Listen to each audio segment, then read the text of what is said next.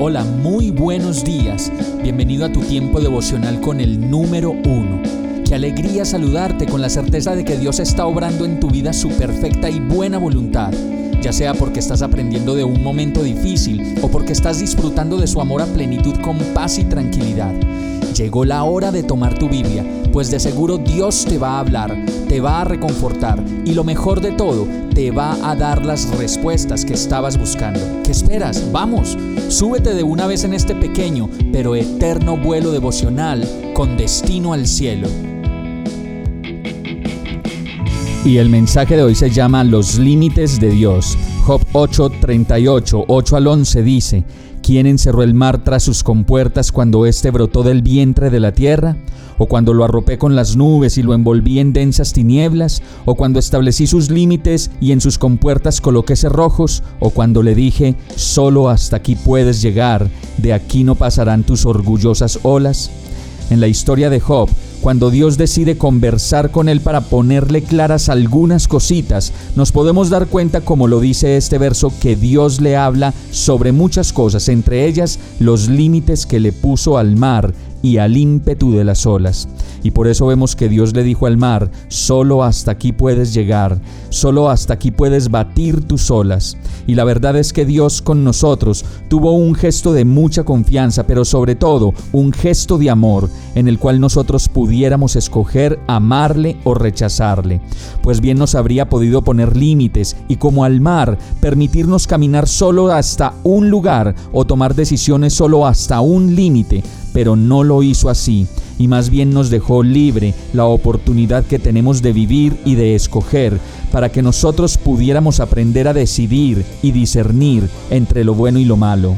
El amor hacia Dios nunca va a ser una obligación, pues definitivamente es una elección, como sucede con el verdadero amor. Elegimos amar, elegimos casarnos, hacer un plan de vida juntos, y de esa misma manera es la vida con Dios. Lo cierto es que a veces somos más soberbios que las olas del mar y queremos romper límites que no debemos romper, pues sabemos que las consecuencias posteriores no serán más que situaciones de dolor, sufrimiento, rupturas, heridas, grietas abiertas y lo peor de todo, la muerte. El libre albedrío no es más que la capacidad que tenemos para decidir vivir la vida a la manera de Dios o a la manera nuestra, pues una perspectiva apropiada de la vida comienza con una perspectiva correcta de Dios. Vamos a orar. Señor, cuánto te necesito y cuánta terquedad habita en mí. Perdóname tantas acciones impetuosas que brotan de mí, que me hacen ser rebelde y bravío como las olas del mar. Gracias por enseñarme de nuevo que en el libre albedrío debo mirarte a ti, ser fiel a ti y radical con cada una de las decisiones que tome pues mientras siga haciendo mi voluntad y no la tuya, sé que no me vas a bendecir con lo que te estoy pidiendo. Ayúdame a ordenar mi casa, ayúdame a ordenar mi mente, mis emociones y mi voluntad para que pueda contigo vivir el plan que planeaste para mí desde la eternidad y vivir con una perspectiva correcta de ti. Todo esto te lo pido en el nombre de Jesús. Amén. Hemos llegado al final de este tiempo con el número uno.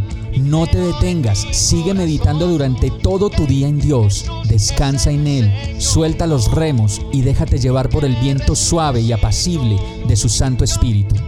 Solo compártelo con quien lo necesite y ames. Hoy, de la mano de Dios, todo será un gran día.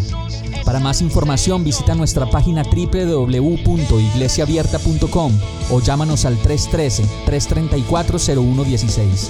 Oramos y rogamos para que cada día te enamores más de Dios y para que no pares de pasar todo tu tiempo con el número uno